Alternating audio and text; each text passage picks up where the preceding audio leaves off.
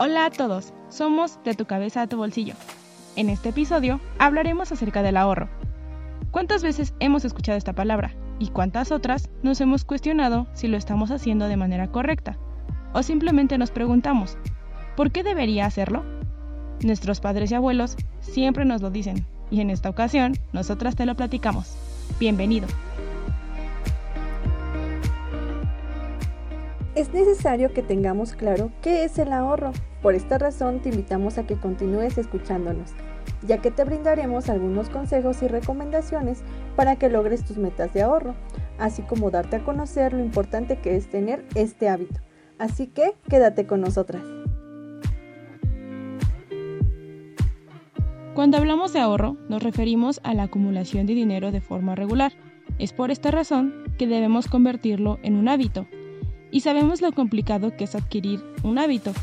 Sabemos que te costará un poco de trabajo, pero verás que al ver tus resultados te sentirás mucho más motivado y así, sin darte cuenta, te acostumbrarás.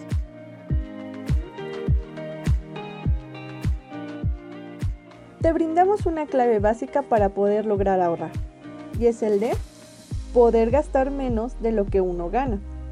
De esta forma puedes implementar este concepto a tu presupuesto, porque esto es indispensable para poder atender cualquier emergencia, además de mejorar tu calidad de vida en un futuro. Debes aprender además a consumir más responsablemente en el presente. De esta forma podremos lograr ahorrar montos fijos, lo que nos brindará la oportunidad de vivir tranquilamente. De lo contrario, gastando más de lo que se gana y estar siempre endeudados, además de no permitirte vivir tranquilo, no te brinda independencia financiera y así no podemos afrontar algún imprevisto futuro. Una vez aclarado alguno de los beneficios del ahorro, debemos considerar, siempre, no importando nuestros ingresos, que debemos destinar una parte de estos al ahorro, por lo que te recomendamos apartar el dinero que se va a ahorrar y así comenzar a aplicar lo que queda en los gastos que se tienen previstos o trata de ahorrar al menos el 10% de tu sueldo.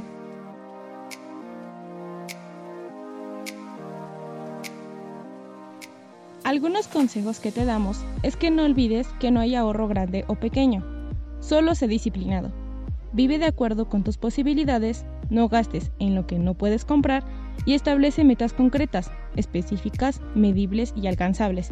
Y sobre todo, trabaja para conseguirlas.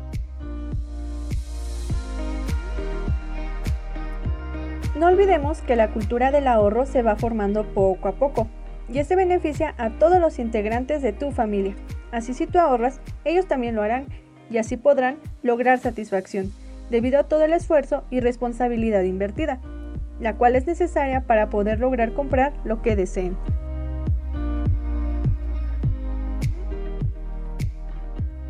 Esperamos que te sean de utilidad nuestras recomendaciones y consejos del día de hoy. Y sobre todo, no dejes de seguir aprendiendo, porque entre más pronto empieces a ahorrar, podrás cumplir tus metas financieras.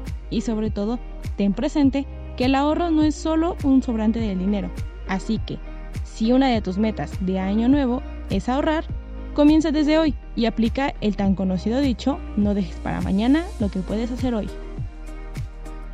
Si te agrada nuestro contenido, no dejes de seguirnos o si simplemente estás interesado en conocer más acerca de temas sobre educación financiera, te esperamos en nuestro próximo episodio. Recuerda, todos los martes y sábados. ¡Chao!